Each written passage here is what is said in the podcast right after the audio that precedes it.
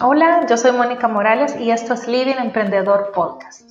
Este espacio nace con el objetivo de poder compartir entre mujeres que hemos decidido emprender nuestro propio negocio. En cada episodio vamos a explorar y conocer más allá de la marca, esa parte humana detrás de cada emprendimiento, para impulsarnos, motivarnos y animarnos. La historia va a ser parte de una conversación natural y abierta, donde también abordaremos temas diversos para que podamos crecer en todas las áreas de nuestra vida. Quédate conmigo en este Living Emprendedor Podcast. Bienvenido.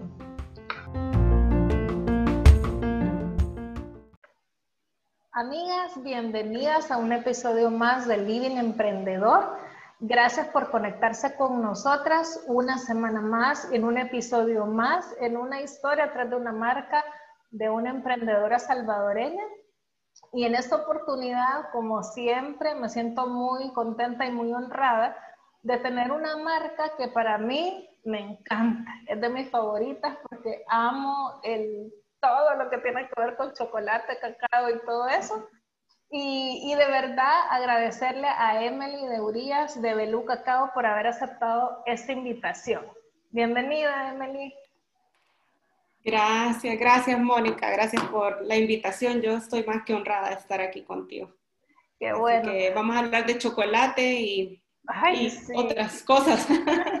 Sí, bueno, realmente las personas que me conocen saben que amo el chocolate y desde que descubrí Belú Cacao, ¿verdad? Que, que de hecho las, las marcas que estamos hablando en este primer episodio de de Living Emprendedor, pues son marcas que en lo personal he seguido, he probado, ¿verdad? Y realmente me he enamorado de los productos, no solamente del producto, sino también del concepto, de, de, de la experiencia que uno tiene al comprar Belú Cacao. Entonces, eh, Emily, compártenos un poquito cómo empieza Belú Cacao.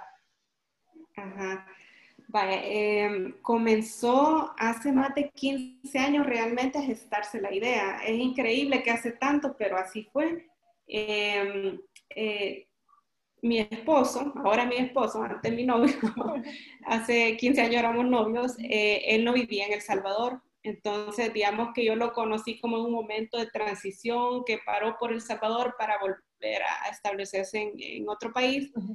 Em, entonces, él cuando venía de regreso en vacaciones a visitarme así, me decía yo, yo quiero llevarle algo a mis amigos que sea bien del Salvador, pero algo así como el café, pero no necesariamente café. Y entonces estábamos en una de esas pláticas y, empezamos a hablar de cómo era increíble que antes teníamos el cacao en El Salvador, se vendía, eh, uno, que lo habíamos perdido y dos, que cuando se vendía, lo vendíamos a europeos ellos lo convertían en chocolate y nos lo revendían a nosotros más caro. Entonces decíamos, eso es increíble, cómo tener algo bien propio de nosotros y que no, nosotros no lo podamos desarrollar en un buen chocolate. Y luego, ¿y cómo lo hemos dejado perder? Y entonces, digamos que en ese verano, en esa vacación, intentamos, hacemos una primera prueba.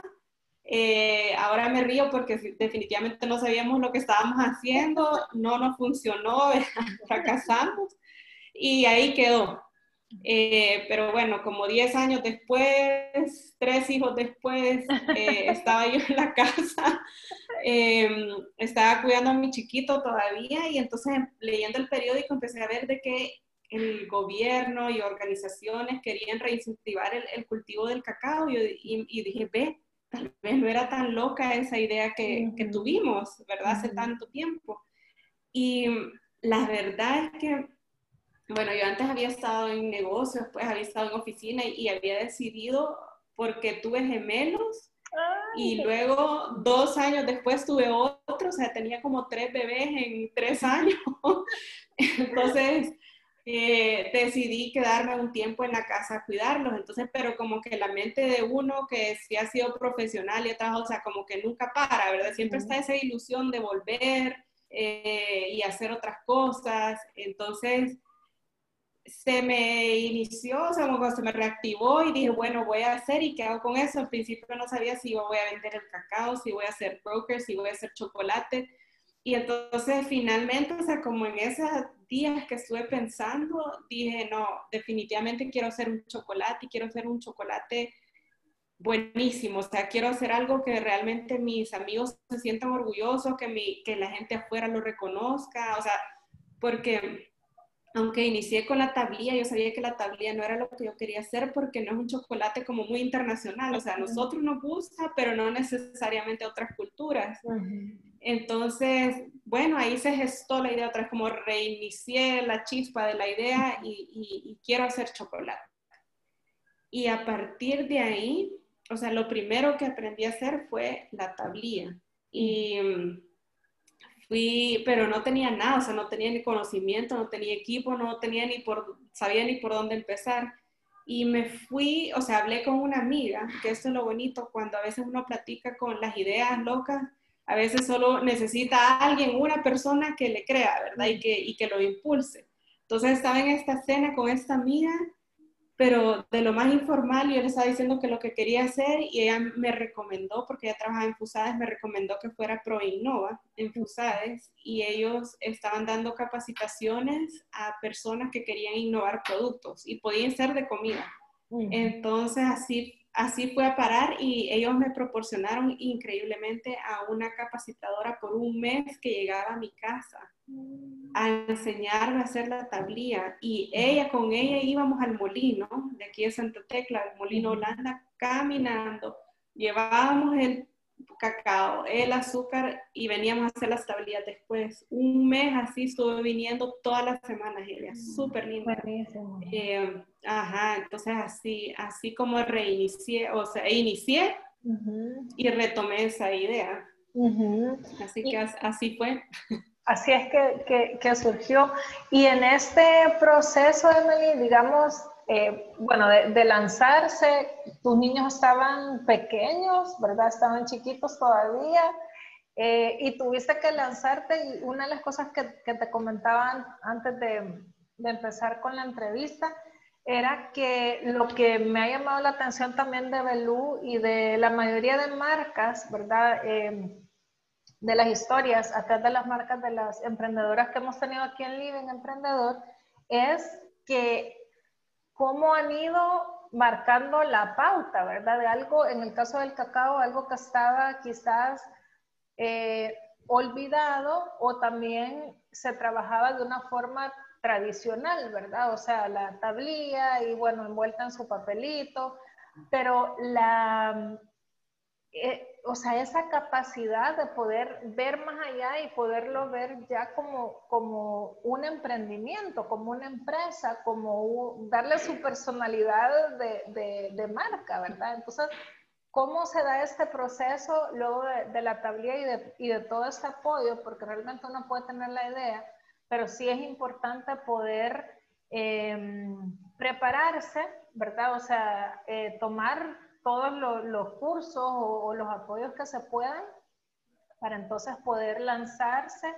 Eh, tampoco pasar estudiando siempre de ahí, porque a veces con el miedo uno pasa de capacitación en capacitación, pero es lanzarse. Entonces, ¿cómo llegar al punto de, de, tablilla y verlo ya eh, un, sueño quizás un poco más ambicioso de irle dando su personalidad? Vaya, primero, o sea, creo que vi la oportunidad que sinceramente sentía que no había un chocolate que me representara, digamos, porque yo sabía que el cacao tenía propiedades buenas, em, pero no, no, no veía el chocolate porque lo que me había pasado también en mi último embarazo es que había tenido diabetes estacional. Entonces, y yo siempre me había considerado una persona deportista, saludable, que comía bien, y de repente me pasa esto. Entonces, em, tuve que repensar un montón mi comida. Entonces, gracias a Dios la superé, pero eso, o sea, yo sí sufrí porque yo sí comía chocolate y entonces, ¿y ahora qué opción tengo? Eh, solo había unos chiquitos de Hershey's, eh, súper caros, que no necesariamente era lo que más me gustaba y entonces, entonces yo dije, no, si yo voy a hacer un chocolate, quiero que sea bueno en el sentido que sea internacionalmente bueno, que internacionalmente la gente lo aprecie, y dos, que sea saludable. ¿Y qué significa que sea un chocolate saludable? Bueno, que tenga menos azúcar que lo normal, ¿verdad? Donde yo pueda sentir el sabor del cacao y, menos azúcar eh, y que sepa qué ingredientes lleva. O sea, qué es todo lo que las demás marcas tienen, qué es eso de lecitina, que por qué lleva colorantes, por qué lleva el sorbatol o por qué lleva preservante, o sea, por qué lo necesita. O sea, no, o sea, ¿qué hace un chocolate saludable? ¿Cómo lo puedo hacer saludable? Entonces creo que todo eso se unió hasta llevar, o sea, como, y, y ha sido un proceso, o sea, realmente, o sea, ha sido un proceso largo y de aprendizaje, porque yo profesor, profesión soy economista, no soy, no, no tenía nada que ver con comida. Entonces, cuando empecé a hacer las tablillas, de hecho, em, en el molino le daba risa a la gente cuando yo llegaba, las muchachas, porque, o sea, me encontraba ahí las mujeres con los canastos de maíz, o sea, masa, frijoles, y yo llegaba con mi, o sea, cumbo, ahí no sé cómo decirlo, o sea, lleno de cacao y bien poca azúcar.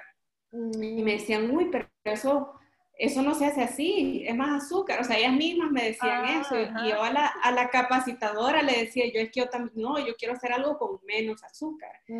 Entonces, vaya, digamos que la tablilla tradicional es una parte de cacao, cinco de azúcar.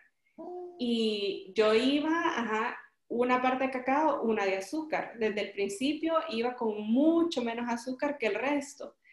Em, eso por, por, un lado, ¿verdad? Y em, y aún haciendo la, la tablilla, o sea, yo sabía que era un buen inicio, pero no era el chocolate que yo quería desarrollar, porque yo decía, esto, esto no es, o sea, que cómo llego al chocolate que yo quiero hacer. Y en ese momento, hace cinco años, te puedo decir que no había ni el equipo, ni la capacitación para lograrlo. Entonces me tocó meterme videos de YouTube, a páginas, o sea, realmente yo aprendí eh, autodidacta los primeros pasos de cómo hacer el chocolate. Yo veía los videos y decía, ve, pero si es que ahí le sale líquido, ¿cómo le sale líquido de la semilla, cómo pasó al líquido?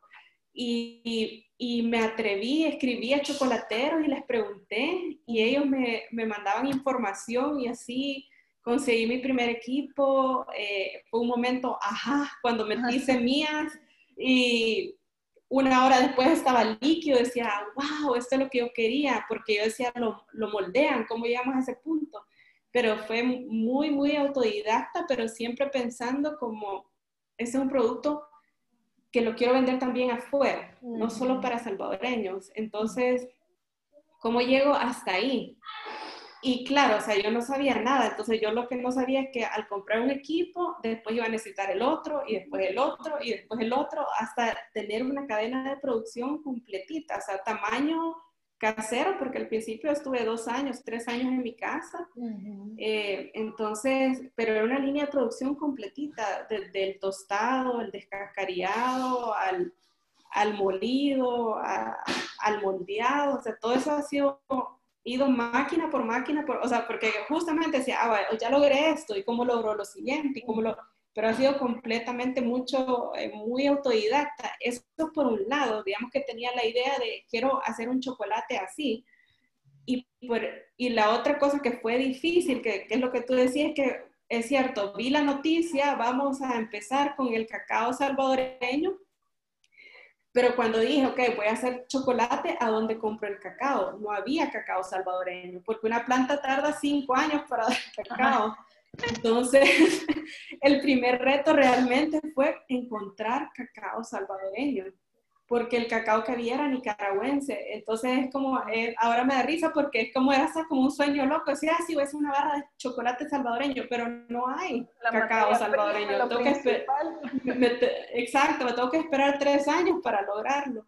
Entonces, eh, pero poco a poco fui eh, logrando conseguir contactos que sí tenían cacao un poquito y otro poquito y, y de ahí luego fui avanzando, digamos que ya conseguí proveedores más formales que sí me podían vender como 50 libras de cacao, pero me di cuenta que había una parte bien importante, bien técnica que yo no sabía que, que se necesitaba y era un cacao fermentado.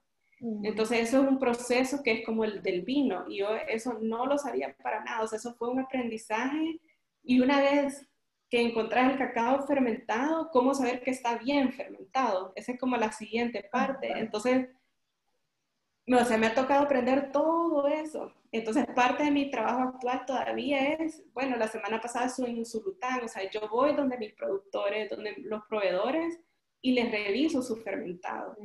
Y hacemos las pruebas ahí. Entonces, me toca trabajar con ellos para lograr el grano que yo quiero. Entonces, pero me toca ir hasta atrás en la cadena de producción, o sea, no es tan, ah, sí, aquí está el cacao y ya estuvo, sino que selecciono el grano y para llegar a ese punto he tenido que hasta seleccionar al proveedor. Eh, entonces, sí, han sido cinco años de un aprendizaje masivo sobre el cacao. Sí, y, y, bueno, una de las cosas que, que es importante también para la emprendedora y quizás cuando uno va viendo nacer su, su, proyecto, ¿verdad? Su sueño, es que se tiene que empapar de, de, todo. Y algo que me llama la atención es que tú sabías qué tipo de chocolate tú querías. O sea, tú ya lo habías visualizado, ¿verdad? Porque te pudiste haber quedado, bueno, la tablilla tradicional la venden como se vende cualquier otra tablilla, pero no, o sea, tenías esa visión de poder hacer un producto atractivo al mercado internacional, ¿verdad? Y ahora lo que tú me decís que me encanta porque es como tener que ir hasta el, el hecho de, de, ver el cultivo, de ver la fermentación, porque hay que cuidar. Y eso realmente se, se, se ve, o sea, ahorita que tú me lo contás, por eso me encanta conocer las historias atrás de la marca, porque yo del lado de, como consumidora de, de, de Cacao, se siente, o sea, se ve el cuidado que tienen para hacer el producto, desde el detalle, el empaque, o sea, la marca, los detalles, eh, hasta la, la, chonga con la marca, bueno, todo eso se ve y obviamente el sabor, ¿verdad? La, la calidad. Entonces, cuando la emprendedora participa en esto, y, me gusta también de que, digamos, no, y, ya vamos a animar también a las emprendedoras, porque tal vez pudiste haber dicho, bueno, si no hay cacao salvadoreño, ay, no, mejor aquí dejo el invento, ¿verdad? Porque, o sea, si es mi materia prima, ¿cómo, Y no hay. y no hay, mejor paso a otra cosa. Entonces, es bien importante la perseverancia y es bien importante también que tú como marca estás contribuyendo también a levantar el estándar de los productores, ¿verdad? Porque es una de las cosas que yo miraba que es parte de la visión de, de Belú Cacao, de la marca, de poder también trabajar de una manera justa con los productores, con los que cultivan el, el, el cacao y tú también estás poniéndole una, un, un nivel de calidad que a ellos también les sirve como productores. Claro. No, mira, o sea, esto ha llevado a una cosa que, o sea, El Salvador como productor de cacao globalmente, o sea, somos bien chiquitos, nunca vamos a poder competir con Brasil, Ecuador, o sea, solo por extensión de tierra, o sea, jamás vamos a poder competir con ellos en cantidad. Entonces, ¿qué toca? Competir con calidad. Eso es lo que, no, eso es lo que todo salvadoreño debería tener en su mente. O sea, jamás, somos tan chiquitos que por cantidad jamás vamos a ganar. Entonces, ¿cómo podemos ganar? Por calidad. O sea, me gustaría que todo salvadoreño pensara así, entonces, porque pudiéramos lograr un montón, porque recursos naturales hay, eh, pero hay que hacerlo bien. Y entonces, estos años de, prueba, error, prueba, error, prueba, error. Eh, hay, hay proveedores que, productores que se han enojado conmigo y me dicen, ya no trabajo con usted. Hay productores que han dicho, y, y, me he quedado así hasta asustada, como, bueno, ok, ¿y ahora qué hago? Porque me volví a quedar, pero, pero han, hay otros que han regresado y me dicen, ¿sabe qué? Tiene razón, tiene razón, lo vamos a hacer, lo vamos a mejorar. Es que, es que a todos nos duele cuando nos hacen una crítica, pues no es fácil. Y entonces... Eh, y menos el de decir, esta mujer que sabe, ¿verdad? ¿Y quién es ella y de dónde? Y entonces, eh, y usualmente los productores son hombres, ¿verdad? Y son como ingenieros agrónomos y están acostumbrados a trabajar como con gente con madura, ¿verdad? Entonces, eh, es, es, un shock, a veces creo yo, para ellos trabajar conmigo. Eh, pero, ¿verdad? Y, y, como te contaba antes, o sea, yo he estado en, en reuniones de 10 ingenieros agrónomos y yo, ¿verdad? O sea, que soy economista para empezar, ¿verdad? soy mujer y soy chaparrita y, ¿sabes? Y soy mamá y entonces como, no, como que, ¿y aquí qué onda? ¿Verdad? Y entonces, eh, entonces, pero, pero ahora que ya llego, o sea, que ellos saben que yo no lo estoy haciendo por molestar, sino que realmente porque quiero una calidad, porque mi chocolate es básicamente cacao. Entonces, si el cacao sabe bien, el chocolate va a saber bien. Si el cacao no sabe bien, no va a saber bien el chocolate. Entonces, para mí eso es vital. Entonces, ahora que he llegado a este punto, o sea, sí tengo de mis proveedores que me hacen la consulta antes de exportar. Mm. Entonces, para mí eso es, un gran orgullo porque les ayudo y les digo, no, mira, este batch quizás no, probemos otro. Entonces, hasta les ayudo a, a eso, que ellos manden y, y, y, ellos ganan porque entonces ya lo venden como un cacao premium, ¿verdad? Que es lo que tienen que hacer. O sea, como decir esto de alta calidad, te va a dar un chocolate excelente. Entonces, he llegado, gracias a Dios, hasta ese punto que les puedo ayudar a ellos también. Entonces, tenemos una relación súper buena, o sea, increíble. Y ahora con un par de productores eh, que, como te digo, me hacen hasta la consulta, pues. Entonces, pero ha, sido años de trabajo. y de y resistencia. Y, esto me llama la atención y quizás podemos entrar en estos premios, ¿verdad? Bueno, justamente te acaban de dar un, un nuevo premio, pero hablemos del primero, por, por lo que decía, realmente El Salvador tiene mucha, bueno, mano de obra de calidad, o sea, eh, a través de, digamos, las ideas, ¿verdad? De emprender y todo eso. Y tú decías algo importante, tenemos que aprender a competir con calidad, ¿verdad? Porque hay cosas que definitivamente no se tienen y no se van a tener. No vamos a tener más territorio, no vamos a tener como a competir por producción en, en, en cantidades, pero sí en calidad. ¿Verdad? Y eso requiere perseverancia y requiere también, o sea, que toda la cadena de producción pueda irse eh, afinando, ¿verdad? De tal forma que en todo el proceso pueda haber excelencia. Entonces, ¿cómo logra Belú Cacao, siendo una marca relativamente nueva, ¿verdad? En, eh, en el mercado y empezando así como tú nos decís, que me encanta o sea, ver tutoriales de YouTube y, y o sea, cosas que, que, uno diría, bueno, pero ¿cómo, por dónde empiezo? Y ver ahora a, dónde está Belu Cacao. Entonces, ¿cómo logras tu primer premio? ¿Verdad? ¿Cómo logra la marca su primer premio? Y cómo logra este premio de, de este año, que a pesar de ser un año atípico, pues fueron galardonados también. Sí. Eh, bueno, el primer premio, bueno, a, través, o sea, sí tenés razón, o sea, ahora que lo ves como es bien corto tiempo desde que uno dice, empecé y he ganado premios internacionales. Y lo increíble es que he participado en dos años y los dos años he ganado. Y sí sé de empresas que han intentado y no han ganado. Eh, y también me he dado cuenta que esto también es importante, empresas que mandan un montón de muestras para tener una posibilidad de ganar. Eh, también hay, hay quienes hacen lotes especiales eh, dedicados para esas competencias. Y mm, yo te voy a decir que eso no es el caso de Belú, o sea, eh, y ya vamos a hablar por diferentes razones, bueno, pero a lo largo del tiempo, como he ido aprendiendo, o sea, de la cadena de producción o de valor que viene desde la desde la parte agrícola, o sea, desde la semilla, que yo me he tenido que involucrar en eso para lograr un buen chocolate. Entonces me, he ido conociendo organizaciones que trabajan con los agricultores y una de esas es el CRS, que es Catholic Relief Services, que ellos eh, han sido de gran apoyo realmente económico y de conocimiento y técnico eh, a través con el USAID. Eh, ellos eh, y, otros donantes de afuera, como Warren Buffett, ellos han sido los que realmente han impulsado el cacao en El Salvador. Y entonces los he conocido en el camino y hemos tenido una buena relación. Y entonces, porque a ellos les interesa, ellos han ayudado a los productores de cacao. Entonces, pero ¿quién le compra al, productor? El transformador, que soy yo. Entonces, eh, entonces ellos me necesitan tanto como yo los necesito a ellos. Entonces hemos hecho una buena relación y ellos me llamaron y me dijeron, Emily, queremos, era por primera vez que los International Chocolate Awards son siempre en, Italia y era primera vez que la premiación iba a ser en Guatemala.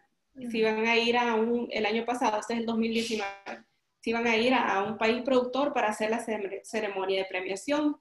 Entonces, eh, claro, llamaron a los países en Centroamérica que se involucraran porque la premiación era tan cerca, ¿verdad? Que no era posible que no estuviéramos ahí presentes. Y entonces el CRS me habló y me dijo, Emily, debería de competir. Y yo le dije, yo no me siento, no me siento todavía capaz de competir. Y yo, no, Emily, de verdad, de verdad.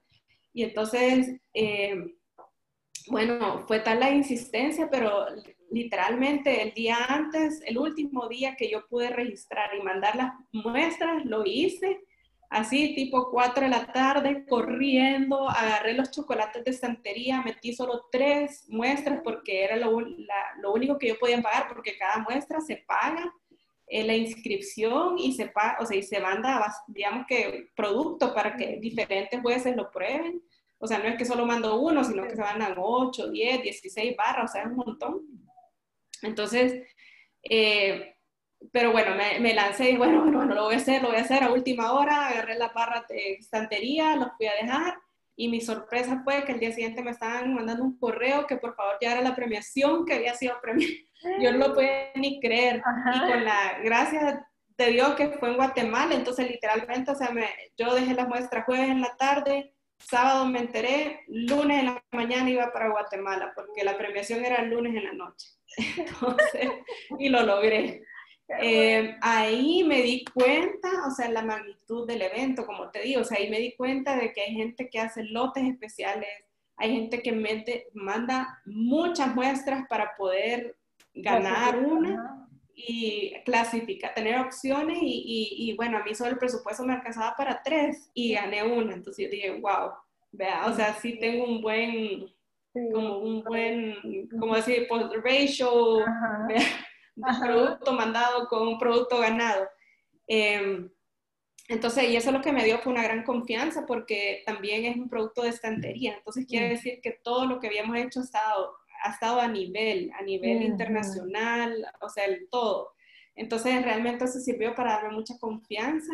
Entonces, ya este año ya me animé yo solita para, para enviar la muestra porque yo me, me había quedado porque ganó el de panela había mandado el tablilla y creo que el 70% normal. Pero el de tablilla, como hice todo tan a la carrera, yo no me di cuenta que habían ediciones especiales como el chocolate bebida, el chocolate con mm. infusiones, o sea, realmente diferentes categorías y como yo era nueva y fue a la carrera, entonces siempre me quedé con eso y yo creo que la tablilla lo ubiqué mal. O sea, si ah. realmente lo hubiera metido como bebida, creo que me hubiera ido mejor. Entonces, em, hicieron el llamado este año para, el de bebida. Em, y, bueno, sí es interesante porque sí tenés que mandar el proceso de cómo hacer la bebida. Eh, y yo, em, cuando salgo a vender, y, eh, porque yo soy la que salgo a vender a los diferentes lugares, entonces había ido a tocar diferentes cafés y les había tratado de vender la tablilla como bebida nueva, como una forma, yo le digo, la tablilla dignificada, ¿verdad? Del Salvador, o sea, como en otro nivel, o sea, el mismo sabor, pero, pero te lo puedes comer como barra o se ve linda, o sea, ah. es, es, es, como darle otro nivel a la tablilla y entonces siempre había estado ir a los cafés, a los cafés aquí en El Salvador para ver si me la aceptaban como bebida. Entonces nunca, no me la agarran aquí como bebida. o sea, no lo he logrado todavía en un café local, pero, eh, pero sí había hecho varias pruebas con baristas. Mm. Entonces los baristas me habían enseñado cómo hacer el chocolate de, de esta forma para que quede, es como un capuchino, queda como un capuchino mm. delicioso, o sea, como la forma de preparación. Entonces he ido a tantos cafés y con tantos baristas que literalmente escribí la forma, temperatura, de cómo prepararla como barista. Y yo creo que eso ayudó un montón eh, a la hora pues, de, ganar el premio, que también la preparación no es la preparación típica, ¿verdad? y, es fácil. Ajá, uno lo puede hacer en la casa, pero es solo darle ese ángulo. Mira, o sea, usa tu para hacer la leche como barista es una onza a esta temperatura, la leche tiene que llegar a esa temperatura. Y te lo digo que fue, o sea, ha sido también, o sea, cuestión de tiempo de ir a tantos cafés tratando de vender el chocolate, que ya, ya tenía la fórmula, ya, esa, ya ahora llego a los cafés y le digo, mira, probarlo así, o sea, ya había llegado a ese punto que yo les decía cómo hacerlo. Eh, así que tengo la esperanza que el día en El Salvador lo podamos vender así en una cafetería. Mm. Eh, no lo he logrado todavía, pero bueno, lo que sí prueba es la fórmula, sí funciona internacionalmente, les encantó. Eh, y, dieron un premio pues también por los ingredientes, o sea, fueron dos premios, el premio por la bebida y el premio por el uso de los ingredientes locales. Entonces eso nuevamente certifica de que el, el, sabor del cacao es muy bueno también el sabor de nuestro azúcar de caña, que a, veces uno no lo piensa, pero las azúcares en otros países, o sea, es distinto porque puede ser de remolacha o puede ser de otra cosa, entonces no es necesariamente el mismo sabor. Em, y yo hago hincapié que es azúcar de caña de El Salvador. Entonces, em, todo, todo, eso, no, por eso no dieron otro, otro premio por ingredientes. Fueron dos, ¿verdad? Y el, el, ¿El primer concurso qué año fue? El 2019. 2019 y hoy 2020 otro. Ajá, y estoy esperando, bueno, he metido, hay tres grandes concursos en el mundo. Está uno en Francia, uno este en Italia y uno en, en, en, Inglaterra. Entonces, eh, me animé a este de Inglaterra y he mandado otra barra que, que, vamos a ver qué pasa. En diciembre es una barra de café con chocolate. El café que uso también es un café campeón internacionalmente. Em, he tenido la suerte también, o sea, que son ellos, este café solo es de exportación y a mí me están vendiendo estas libritas para hacer mis chocolates, al dueño le encanta, entonces eh, pero han sido como pruebas con el dueño, o sea, fueron como seis pruebas hasta llegar al punto que a él le gustara, a mí me gustara y lanzáramos esta barra. Así que ahí la tengo ya en la tienda, ¿verdad? Es una ah, buenísimo tengo una gran expectativa porque sí me ha encantado esa barra y creo le veo mucho potencial. Pero eso lo sabremos hasta en diciembre. Sí, en diciembre vamos a hacer otra, otra conexión de línea emprendedor. a, ver. qué pasó. Sí, y en el caso, Emily, digamos, de, de entrar a competencia, ¿contra qué países compite El Salvador? digamos, con, con cacao de, de, de, qué países han competido. Vaya, el cacao, mira, el cacao solo se da en una franja del mundo que es 20 grados hacia arriba, hacia el norte, hacia el sur del Ecuador. Entonces, solo en esa franja hay países productores. El 80% de los chocolates del mundo eh, son de cacao de África. Eh, pero, mira, es que siento que todo me coincidió, todo confluyó para, para crear Belú Cacao, porque en estos últimos 10 años, en Estados Unidos especialmente, se ha dado un movimiento mucho por tema de salud, por lo mismo que menos azúcar, estos superfoods y así, eh, que ha empezado una ola que se llama el bean to bar, que es hacer la barra de chocolate del, del grano a la barra de forma artesanal, porque también antes solo habían grandes empresas haciendo, ¿verdad? Como los Hershey. Entonces, Súper comercial. Sin querer, Ajá, como que entré en esta misma ola de artesanos chocolateros, que nuestra cosa principal es como em, que el sabor propio de la tierra em, se luzca en la barra de chocolate. Entonces, em, entonces, aunque digamos que son, hay una franja donde se puede cultivar el cacao, han salido muchos chocolateros artesanos. Em, pero digamos que en cacao en sí competimos, bueno, con los de África. Realmente el, de, el cacao es de Mesoamérica, entonces, que es desde la península de Yucatán hasta, digamos, Brasil.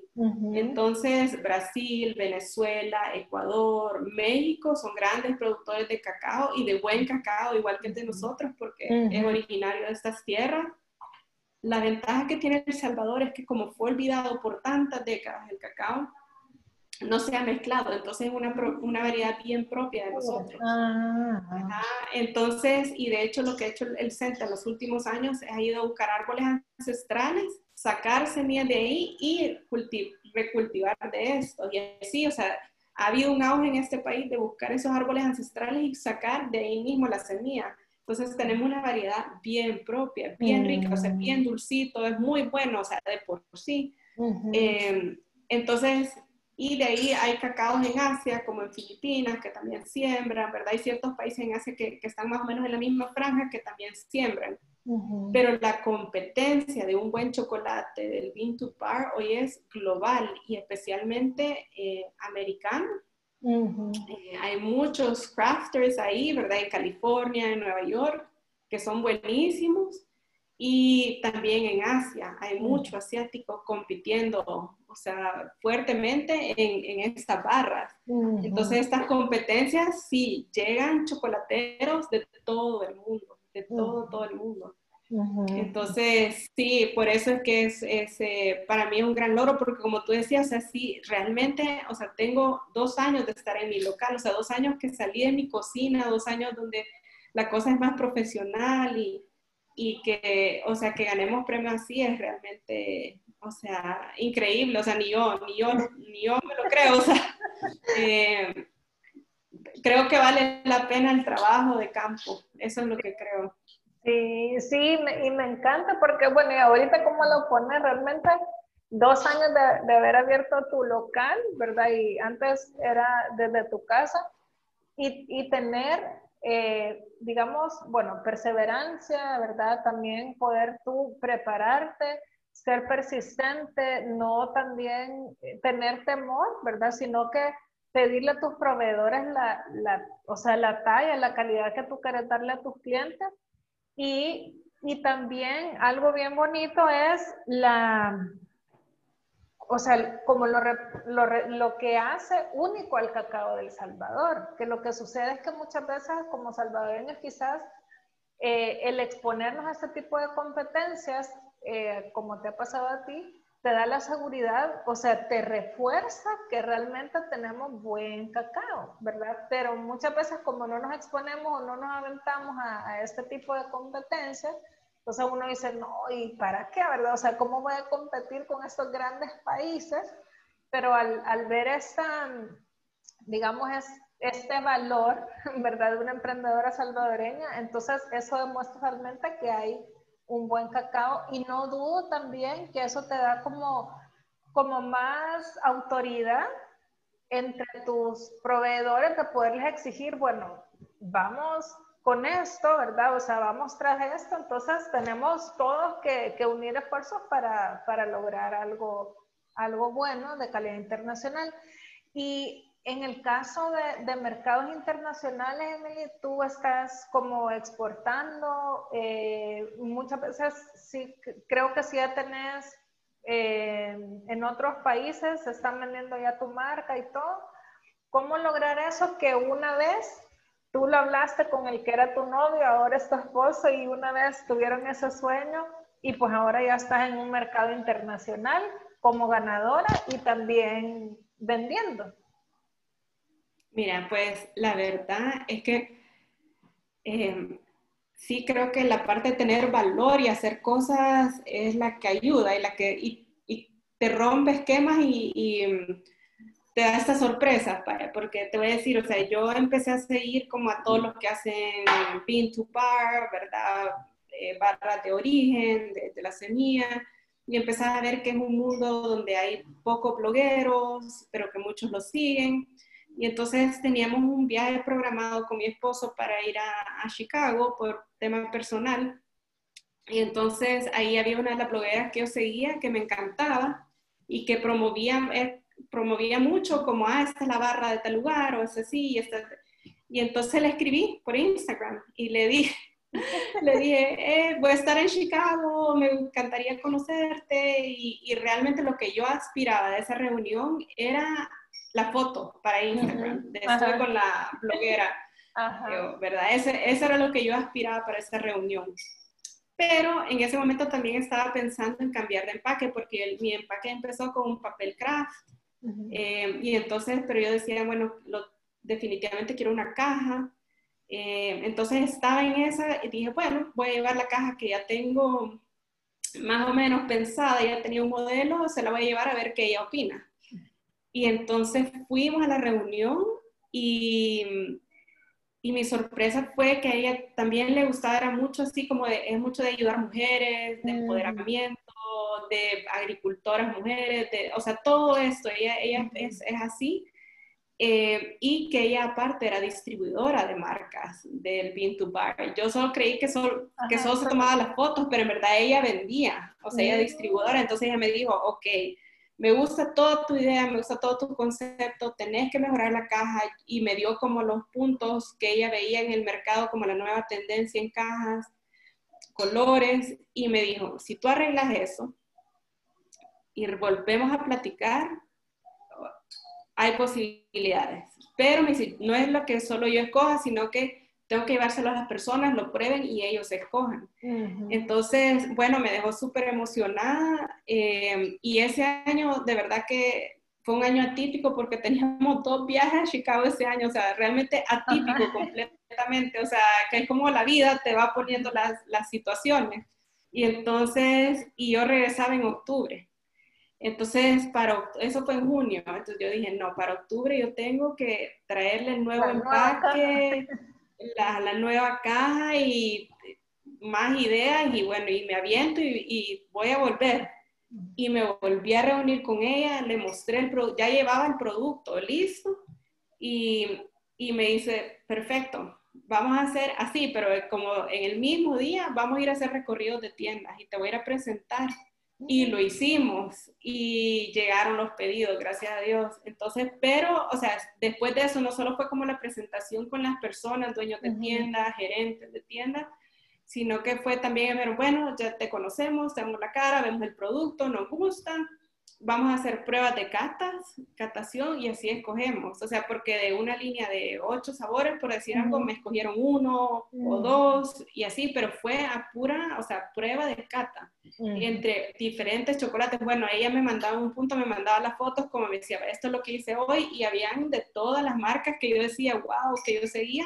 Y ahí Belú Cacao en medio y me decían, te agarraron este, el otro y así eh, pero fue, o sea, no sé, pues te digo que a veces las cosas se te van poniendo en el camino, pero, pero tenés que dar ese primer paso, decir, hey, te quiero conocer. Sí, eh, o sea, y, así lo voy a hacer. Ajá. Ajá, y, y, luego el día, cuando volvemos, ir preparados y preparados para ir a conocer la gente que, que te va a vender. Eh, así, pues, o sea, perder la pena, de verdad. Y perder la pena de, de vender, o sea, porque pues sí, creer en el producto y esto es lo que yo hago y yo lo vendo y así. Entonces, em, así es como entré. Eh, el año pasado suben siete tiendas diferentes. Eh, Súper, gourmet, eh, buenísimos, a unos lugares eh, gourmets que yo no, también, o sea, increíble como estar ahí entre unas barras excelentes ha sido difícil porque ha sido un tema de aprendizaje también en cuanto a poner precios y costeo de shipping. Eh, fue un año de mucho aprendizaje, eh, errores. Eh, no, no te puedes, también uno en El Salvador está acostumbrado a ponerse bien bajo el precio y te das cuenta que afuera te pagan más. Entonces, pero es un error del salvadoreño de minimizarlo.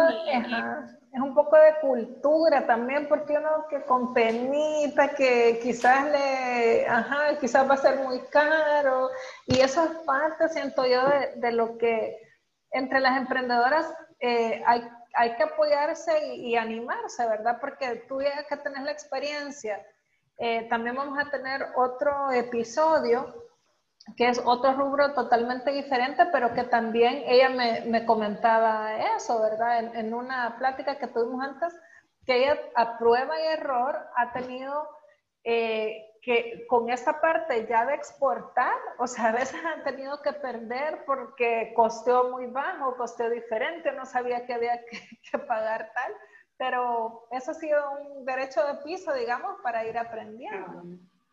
No, exacto, y, eso me ha pasado a mí, o sea, lo he aprendido, pero lo que más he aprendido es que no tengo que minimizarme, o sea, realmente el producto lo vale, lo van a pagar afuera, eh, pero, pero ¿cómo saberlo? Digamos, cuando la primera vez que ofrecí el precio, o sea, lo ofrecí como me lo compran aquí mi distribuidor y todavía pensando, pues todavía me pueden bajar un poco más.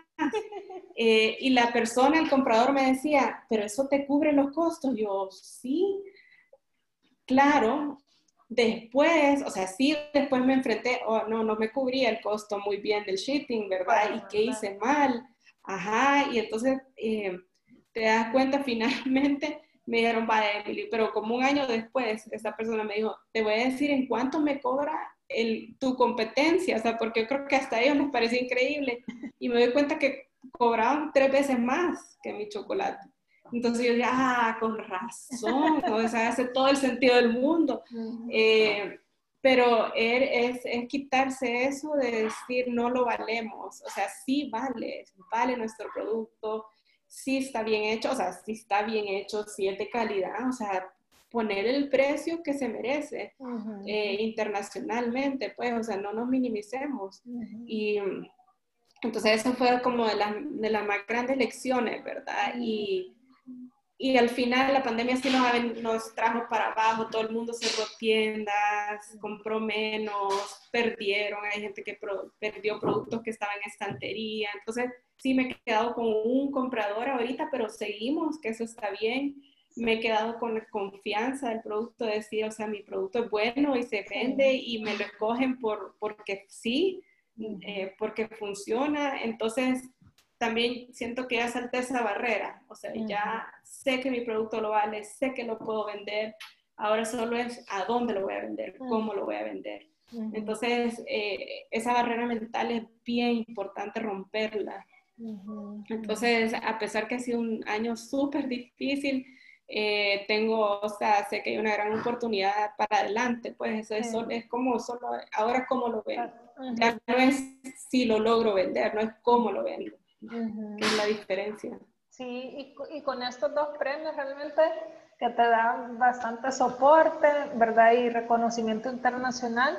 Y una de las cosas también es como ese objetivo que tú has mantenido, ¿verdad? O sea, sí lograste competir y lograste entrar a un mercado internacional porque desde el inicio tú buscaste un producto que internacionalmente se viera bien, supiera bien, ¿verdad? Y, y, pienso que también los gustos en el, en el, exterior pues se van conociendo, ¿verdad? Yo creo que cada mercado es diferente y quizás lo que a nosotros nos gusta aquí pues afuera es diferente, pero eso nos hace también únicos, ¿verdad? Y, y, es lo que tú decís, poder tener confianza en el producto, pero requiere mucha perseverancia y trabajo, no es que, ay, aquí voy a amarrar algo y ya lo voy a, lo voy a, lo voy a sacar, ¿verdad? Sino que sí hay un trabajo de por medio, hay perseverancia, hay trabajo también con toda la cadena de producción.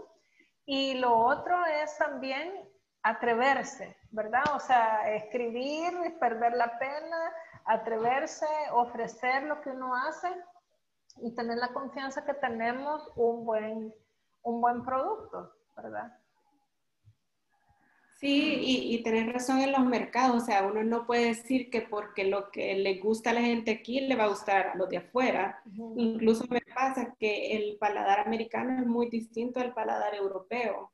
Entonces, lo que funciona en Estados Unidos ya eh, el año pasado, este año, en febrero, pues este tan raro, tuve la oportunidad también de, de tener, em, vinieron una comisión de, de, italianos entre compradores, gente que tenía chocolaterías, a compradores de granos, gente de chocolatería.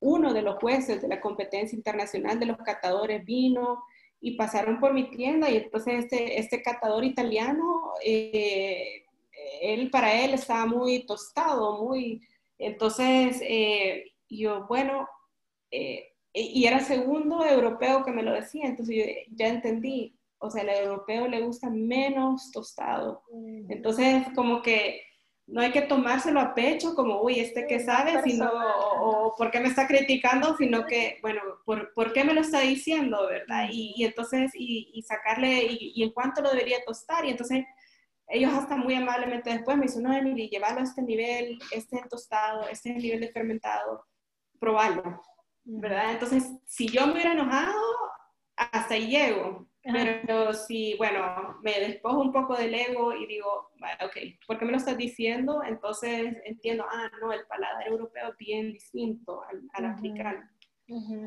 Entonces, pero también significa quitarse un poco el ego, ¿verdad? Encima, sí. y aceptar esa crítica.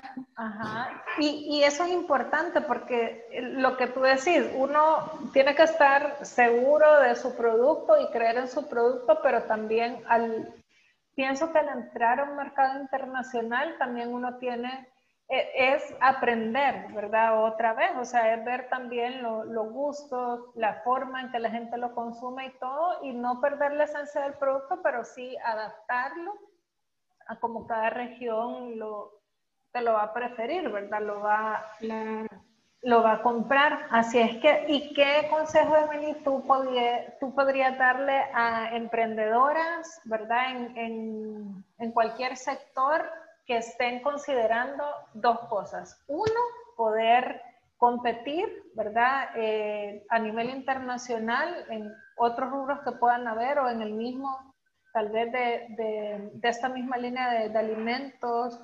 Eh, y lo otro es la oportunidad de poder exportar, porque también hemos dejado un poquito por fuera lo del e-commerce, lo de tu página web, que está muy completa, está muy, muy, muy fácil de, poder entender y de poder eh, comprar los productos.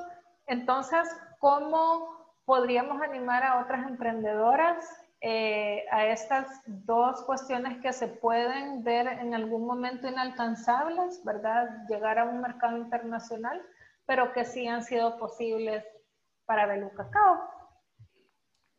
Yo eh, recomendaría que, que hagan las cosas, hagan su investigación de que ya sea para comercio, servicio, o sea, lo, el producto que ellos quieran vender, de qué son las las bases necesarias, digamos, en una instalación o los requisitos para hacerlo antes de hacerlo. Vaya, por decir, yo necesito un laboratorio de chocolate o una fábrica de chocolate que requiere estos niveles de limpieza, estos niveles eh, de que todo sea cero inoxidable, o sea, porque si uno lo hace bien, lo hace bien desde el principio, lo va a hacer una vez, no retrocede, sino que todo es para adelante pero sí hay que tomarse el tiempo para eso. O sea, y pensar que lo voy a hacer bien desde el inicio, porque entonces no hay retroceso, sino que es todo para adelante. Eh, y eso es lo que, por eso es que yo también me siento bien segura, porque, ah, que el FDA es difícil, no es difícil, si lo hago bien, si cumplo las normas, no es difícil. Lo que pasa es que me tengo que acostumbrar desde el día uno a seguir las normas. Eh, ¿Y cómo hago eso? Bueno, sí he tomado cursos que son requeridos para de inocuidad del FDA, o sea, y mi equipo los ha tomado. Entonces, eh, estamos bien seguros de lo que estamos haciendo. O sea, que a mí me haga una inspección el FDA, que me la haga, o sea, estoy tranquila, pero porque me he tomado el tiempo de investigación, de preparación antes de exportar, porque una vez te paran, es difícil volver, o sea, una vez el FDA te para tu producto, difícilmente volvés a entrar. Entonces, o te tocaría cambiar la marca y mm. hacer toda otra modificación. Eh, el FDA sí viene a El Salvador a hacer inspecciones. Entonces también no hay que creer que no, no puede pasar, si pasa. Entonces creo que es la preparación previa, o sea, entrar firme. Y no es que se necesita mucho, es solo entender qué son los requisitos y cumplir esos requisitos. Em, pero muchas veces por hacerlo más rápido, más corto, no, que no importa, lo voy a hacer así, no, voy a poner un lavamanos que no importa, o hay, hay un requisito que es tremendo, es cansado, por ejemplo, que tenemos que llevar un, a diario como un log de, de, cada máquina, de lo que se, cada ingrediente que se puso, cuántas horas estuvo, y es a diario, y tengo que guardarlo por dos años porque el FDA lo que revisa es por semana lo que hizo cada máquina. Entonces uno dice, ah, Dios mío, qué tedioso es esto, pero hay que hacerlo, o sea, y lo tengo que guardar. Y entonces, pero, y si viene el FDA mañana, yo estoy tranquila porque ahí lo tengo. Eh, si yo no lo hiciera y llegara el FDA, entonces empiezo a sudar helado, frío, ¿y qué hago? Entonces, eh, pero, pero no, yo estoy tranquila. Entonces, como te digo, no, tal vez no es tan difícil, es cansado, pero hay que hacerlo. Entonces, ese es como el tipo de requisitos que, que, se, que se ven y que yo digo hay que hacerlo bien desde el principio, pero es difícil, creo yo, ese concepto, ¿verdad? Más cuando uno empieza. Em, y lo otro eh, de exportar es, em, bueno, que hay, que hay que también, creo yo que conocer al cliente, qué es lo que quiere, qué es lo que busca, eh, para minimizar costos de, ¿verdad? Así como errores o... Em, entonces sí creo que hay que conocer, hay que tomar el tiempo de ir a conocer a tu cliente. ¿verdad? Y saber qué es lo que necesitan, porque como a lo que hemos hablado anteriormente, a lo mejor a mí aquí me gusta la tablilla súper dulce, pero definitivamente en Estados Unidos no la voy a vender porque no le va a gustar. Bueno, el tema de la textura de la tablilla salvadoreña local no le gusta. Y nosotros hasta no los podemos comer así, sin sentir el azúcar. Entonces, a nosotros nos podrá parecer maravilloso, pero a ellos no. Entonces, ¿qué, qué es lo que ellos quieren de mi producto? ¿Verdad? Eh, eh, esas serían como mis recomendaciones, como conocer un poco mejor el cliente al que vas y, y, y, las regulaciones cumplirlas, los requisitos. Eso te va, te va a hacer que más tranquila en la noche. Entonces, eh, y eso no tiene precio, pues, a dormir tranquila, sabes que hiciste todo lo que tenías que hacer, sabes que no va a enfermar a nadie, sabes que, eh, pues, eso principalmente, ¿verdad? y, y, a nivel de ánimo, Emily, digamos, de ánimo, de temores, de miedo, de lo que tú decías, de paradigmas, de cosas con las que Emily se ha tenido que enfrentar en, en el trayecto, ¿verdad? Teniendo como bien claros esos objetivos, pero también viendo los obstáculos o, sí, o sea, temores que uno tiene, ¿verdad? Mira, yo creo que del lado, del punto de vista, va, como persona en general, creo que hay que despojarse mucho del ego, especialmente si uno ya es profesional y, ah, yo soy economista, MBA, bla, bla, bla, y agarrar la bolsita y salir a vender es bien duro. Y me he enfrentado con personas duras que me han hecho, tratado de sentir hasta de menos, ¿verdad? Como, ¿cómo es posible que una profesional ande vendiendo en la calle? O sea, lo he vivido. Eh, y sabes qué, o sea, te lo, eh, lo recuerdo y digo, está bien, pero sabes qué, es lo mío propio. Y eso no me va, me, me, lo sacudo al final del día. Pero, pero tenés que tener, eh, o sea, también como, eh, como el pellejo duro, ¿verdad? Y grueso, de decir, bueno, me lo saco, este no sabe, lo voy a hacer, eh, porque sí te pasa. Y de ahí como mujer, eh, bueno, yo siempre cuento esta historia de que fui, fui a un cóctel de, de que estaban em, ofreciendo una nueva línea para emprendedores, ¿verdad? Y entonces yo, bueno, sin pena llegué donde el gerente que acaba de hablar, le digo, bueno, yo me interesa, yo hago esto, ¿Puedo una cita con usted? Sí, sí, mañana a las 8 de la mañana llegue yo lo voy a atender. Eh, llegué a las 8 de la mañana, para empezar me pasó con otro ejecutivo, ese otro ejecutivo me rebotó a otro y finalmente me pasaron a otro gerente y o sea, como que se están como diciendo, no, tal vez no le queremos dar el crédito, ¿verdad? Sí. Eh, habiendo estado el día anterior en el cóctel para créditos para emprendedores, ¿verdad? Y entonces, y finalmente llego donde este gerente y me dice, mire, Emily, yo lo que le recomiendo, porque yo conocí a una persona que lo hacía, le iba muy bien, a una muchacha que sacó, o sea, y todo esto, paréntesis, es ya una vez que he pasado por mercaditos, por mi casa, ya estoy en un centro comercial, estoy ya exportando, quiero capital de trabajo para crecer, y la recomendación del fulano fue, eh, mire, yo conozco una muchacha que vendía tablillas, las agarraba, la ponía en un canasto y salía a vender con el canasto ahí en Santa Tecla. Y así como, no puedo creer esto, o sea, no puedo creer que este hombre, o sea, yo estoy segura, si hubiera venido un hombre profesional que ha logrado lo que yo he logrado hasta este punto, se siente y le pide un préstamo, eh, estoy segura que no le dice póngase el canasto en la cabeza y salga a vender. Entonces, ¿por qué me lo dice eso a mí? Mm. o sea, como, ok, ok, next, ¿verdad? O sea, voy al siguiente banco. Entonces, y bueno, para hacerte la historia corta, fui a cuatro bancos, ¿verdad? Eh, y entonces, finalmente, logré un préstamo. Pero, eh, pero, o sea, que uno está oyendo al tipo y uno no puede creer que se lo está diciendo a uno. O sea, en pleno siglo XX. Así que esas son como las cosas como, o sea, no, no, no hay que tomárselo muy en serio, o sea, uno tiene una idea y hay que, hay que seguir adelante, pero todas esas cosas es, uno se las tiene que sacudir. Duele en el momento y uno se las recuerda, pero uno dice, no, eso no me va a parar, voy a seguir. Eh, y así tengo muchas otras historias que me han pasado que yo no puedo creer que me lo estén diciendo, eh, o así, increíbles, pero, pero bueno, me las he sacudido y voy.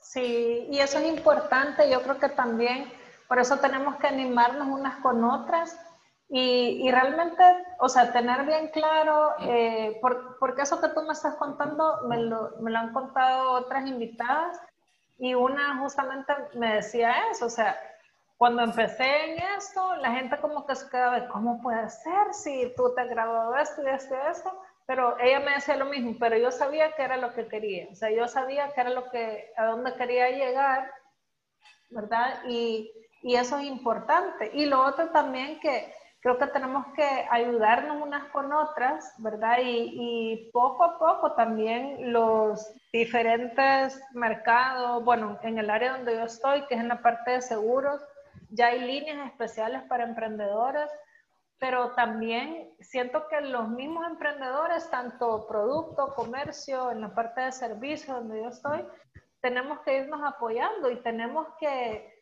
o sea, que, que, que, como fuerza, ¿verdad? Ir, ir abriéndonos pasos para que también se tengan oportunidades para poder emprender. Y tú realmente, Emily, y felicitarte, ¿verdad? Porque tú también estás abriendo como la brecha para otras mujeres, para otras emprendedoras, que quizás pues a ti te tocó eh, pues esa, esa respuesta como tan, como tan fuera de lugar rebotar, ¿verdad? Y tocar la puerta de cuatro bancos, pero quizás por, por tu perseverancia y, y por tu, tu, esfuerzo, ¿verdad? Otras emprendedoras que vengan atrás de ti, pues quizás ya solo van a tener que tocar dos bancos y les van a dar tu préstamo más rápido, porque así como, como otras emprendedoras que he entrevistado, pues las admiro porque han brecha, o sea, han entrado con productos innovadores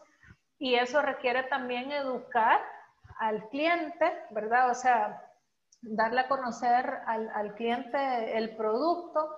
En tu caso, pues un producto ancestral de nuestro país, pero olvidado o trabajado, trabajado y visto, ¿verdad? O sea, tradicionalmente, porque en lo personal también compré unas tablillas en Belú y a mí la tablilla, o sea, a mí me encanta el chocolate, pero a mí me decían tablilla, no me gustaba.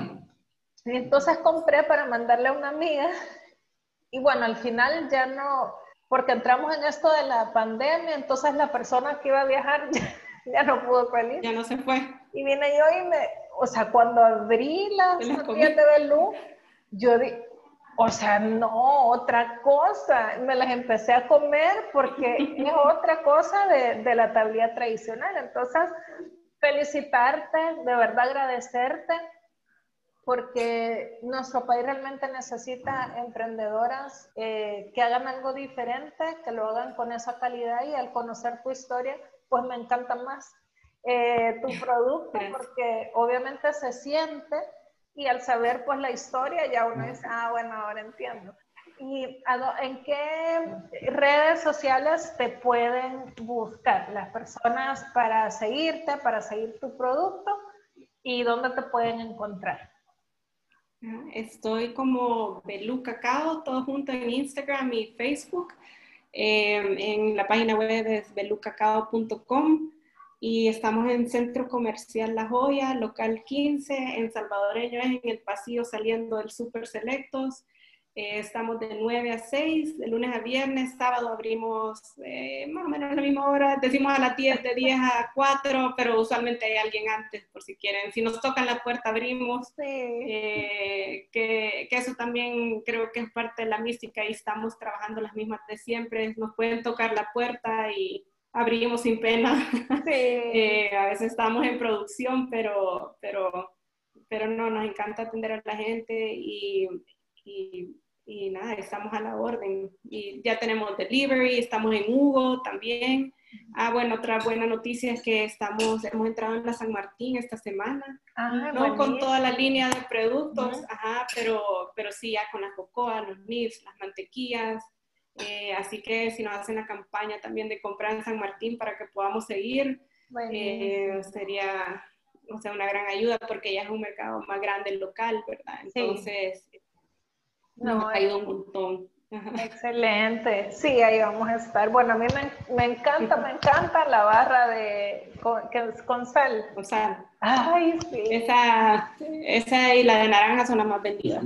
Sí, de Elis. Así es que, bueno, Emily, muchas gracias por el tiempo, gracias por compartir tu historia, gracias por tu perseverancia también y y por lograr una excelencia, bueno, dos, tres premios, ¿verdad? A nivel internacional, por esa perseverancia, de verdad que Dios siga bendiciendo tu camino, tu negocio, tu familia y que otras emprendedoras también puedan animarse, ¿verdad? Y puedan saber que es posible llegar a mercados internacionales y obviamente eh, al mismo tiempo, ¿verdad? Porque sí es, es un, un, trabajo que hay que reconocer, has ido creciendo a nivel local y posicionándote verdad con, con la parte de tu producto y también a nivel internacional, ¿verdad? Así es que eso es una gran satisfacción y de verdad que para mí ha sido un honor tenerte aquí en este espacio.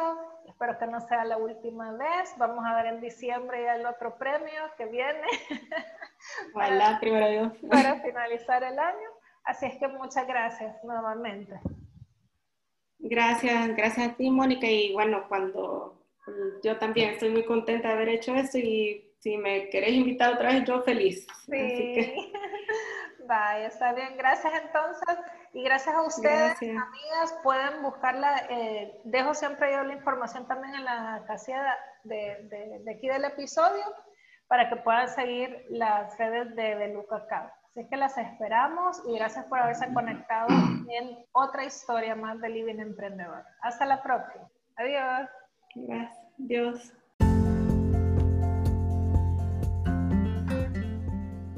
Para no perderte ninguno de los episodios, suscríbete a este podcast y recibirás notificaciones automáticas.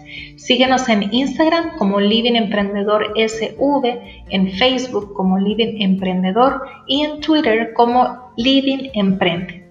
Déjanos saber tus comentarios y sugerencias. Además, coméntanos a quienes te gustaría que tuviéramos de invitadas en nuestro living.